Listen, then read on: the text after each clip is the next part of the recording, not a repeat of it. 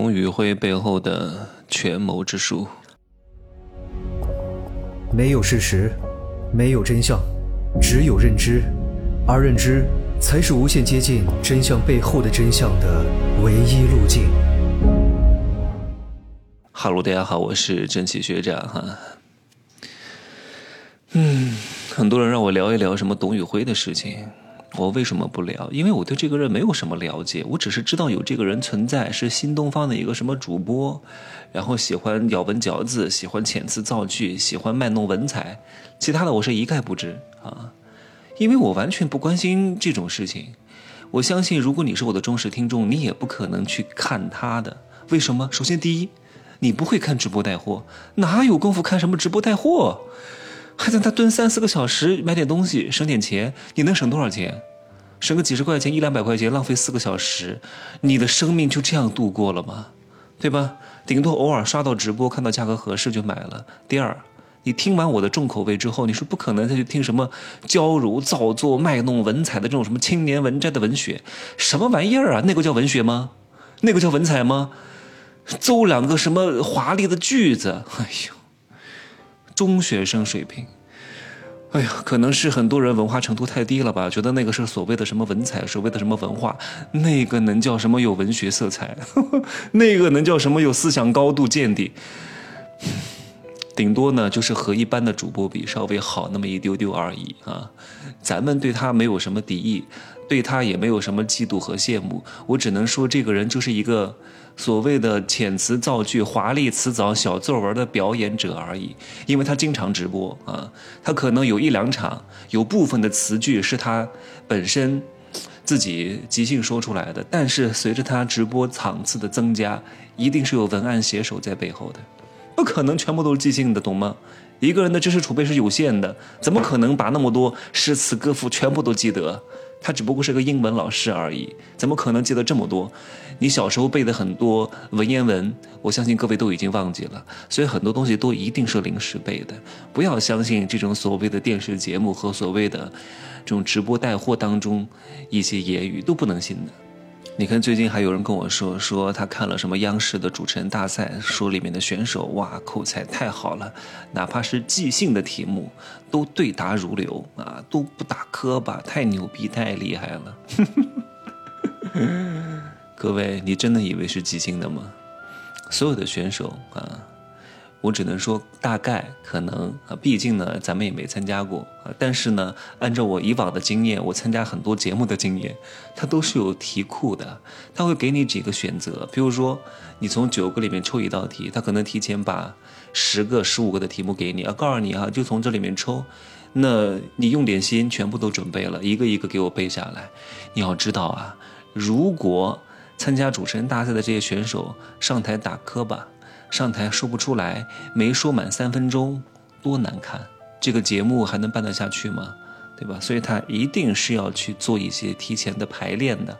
我以前参加很多的节目，包括那种答题类的呀，你以为真的是完全即兴的题目吗？他都会给你一个题库，你大概看一看啊，就跟考试一样。我告诉你考哪些范围，然后你在这些范围当中呢，看谁更加努力、更加勤奋，看谁准备的更加好。仅此而已啊！当然呢，那些主持人的选手肯定是比一般人的口才要好，毕竟呢，都是各个省市电视台的一些不错的选手，经过这么多年的历练，相对的口条还是可以的啊。那我们再说回董宇辉哈，请问董宇辉真的有这么大的商业价值吗？嗯，好像他知名度很高，各位有一些演员知名度比他更高，但是没有粉丝，各位。我们一定看过很多那种港台的电视剧和电影，你认识很多演员都叫得上名字，但你会为他买单吗？你会做他的拥趸吗？并不会。你关注了他，不代表你热爱他，你喜欢他，你追随他，对吧？你买董宇辉的东西是因为这个人吗？是因为新东方甄选这个平台还不错，价格还可以，补贴够给力，然后这个人相对来说也有点热度，而且。口条比别的主播呢有一些差异性，那你看谁不是看？那就看他吧，顺便卖点东西。那请问董宇辉离开这个平台，自己自创一个品牌，还能卖得出去吗？他自创的这个品牌还是白牌，请问还能卖得这么好吗？你会单独去买吗？我相信可能买个一次两次，不会再有第二次。你也不要看外部有很多大佬在争着抢着要他签他，什么东哥连夜奔赴西安去找他，这只是传说，你看到了吗？争着抢着要不代表真的要，嘴上喊价不代表真的给钱。就像很多人为一个女人说：“我愿意出五百万，我愿意出五十万”，这个女人就飘了。可是没有一个人愿意真出钱，那有什么用呢？都是嘴上嗨而已。那些大佬为什么要争着抢着要？只不过是想凑这波热度而已，免费的给自己打一个广告，能省很多广告费而已。但最后要不要，真不见得。而且就算要，也不会把它重用，顶多就是利用它的热度赚点钱，然后立刻把它束之高阁。他不可能让一个人去主宰一个公司的命运的。所以，他只不过是一个在台前表演的人而已。他并不是一个具备商业思维的人，他并不具备一个谋局者的谋略和思维。所以，我觉得董宇辉还是适合做一个台前的表演者啊，就像很多明星一样，看似好像风光无两，全部都是经纪团队啊、公司的高管啊、经纪人啊给他安排的井井有条，接什么戏、接什么本子、怎么洽谈合作、什么谈价格，全都不用明星去出面的，明星只需要出席活动、去拍戏、去回答记者的问题就可以了。我相信这个角色应该比较适合董宇辉啊，不是所有的明星都能够下场去做生意的啊。那正是因为这样的一个普普通通的老师能够踩中节点，变得名声大噪，涨粉千万，于是就让他原来一块奋斗的同事眼红了，嫉妒了，因为比他有才华的人在新东方。多了去了，比他长得帅的多了去了，比他更有文采的多了去了。凭什么是他？刚开始他们一块儿去竞争，在公司效益不好的时候啊，每个人都非常普通。结果呢，哎，就他出来了。各位，刚开始他们去做这个商业计划的时候，肯定没有想到是这个结局，所以可能在利益分配上没有想的这么多，就导致某一个人成大名之后。在这个利润分配上出现了一些问题，所以就导致各方势力的失衡，就会有人在后边暗戳戳的搞一些小动作，然后就引发了各种各样的矛盾，以至于现在搞成这个样子，这是一种可能哈。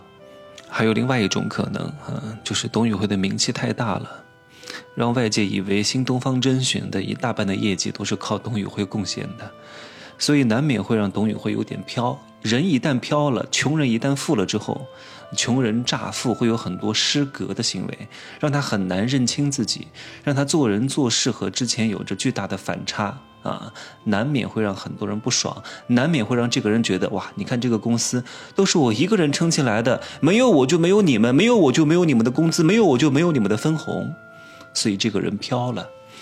那为了让这个人不飘呢，在他上边的，在他权力上层的这些人物。总想给他一个杀威棒来给他杀杀威啊，让他清楚的认知到自己，你只不过是公司的一个演员而已，只不过之前一直没有逮到机会，这一次终于逮到了机会，就是他不小心犯了一个错误，在小编置顶的评评论背后回复了一个胡乱回复。这本身就是一个适当的行为。好，正是因为这一小小个错误，授人以柄，必然会被某些人刻意放大，然后激化出很多的矛盾。一旦这个矛盾激化以后，这个事态就会放大。事态放大以后，董宇辉个人就很难去解决了，必然会给背后的高管施展他们拳脚的机会。一旦这些高管把这个事情摆平了，那就在变相的告诉董宇辉。你上面还有能够制衡你的人，你看这些事情都是我摆平的，你只不过是我们的一个演员，是一个工具人，是一个棋子而已。记得以后做人做事要低调，但是这一招一定是个险棋啊，因为孰胜孰负还很难讲得清楚。第三个可能是什么？就是要降低这个大 IP 的权重。尽管东方甄选和董宇辉他都是大 IP，但是呢？一个是机构，一个是个人。个人的 IP 出现风险的可能性是比机构的 IP 要大得多的，所以在内部出现争斗的时候，他必须要降低某一个人的 IP 权重，让新人上位，让这个具备大 IP 的个人影响力降下来。变得相对来说有可替代性，因为这样的话对整体的团队的未来的利益是有帮助的。哪怕这样做现在会受损，但也必须要做。但如果这件事情让大佬亲自下场来对挑这个大 IP 大网红，吃相特别难看，不方便，所以这个时候必须要借刀杀人。所以就让小编暗示性的在评论上方去留下一条评论，试探性的刺杀。如果成了，作为在幕后掌控的大佬，顺水推舟就可以达到打压的目的，来扶持新人。如果发现这个局面不可控，他还可以出来说：“哎呀，小编是乱回复的，把他开掉。”自己出来做一个和事佬，来博一个人情，然后继续等待下一次出手的机会，对吧？这也是一种可能。最后一种可能就是没有谋略。没有计划，一切都是单纯性的随机性的事情。那如果真的出现这样的事情，只能证明公司的内部管理不当，让这样的一个蠢货小编把公司内部的机密啊，堂而皇之的也不算是什么机密吧，至少这个事情是不能够拿到台面上来说的，还把文案写好让主播去念，可能写吗？还还还置顶评论，说明公司的内部管理混乱。内部管理混乱就会导致外部的投资者。以及那些股民对这个公司未来的稳定成长性不看好，就有可能出现在资本市场上的市值萎缩啊！这就是我讲的四种可能。那行吧，今儿就说这么多哈。在日本这个小城市，三点钟天就黑了，五点钟街上就没有任何人了，就跟国内两三点一样，吃个饭要走半个小时都没有一家餐厅，也只能吃烧肉。嗯，太可怕了。就像一个鬼城啊，就这样说吧。明天回札幌再待三天，然后就飞香港啊，拜拜。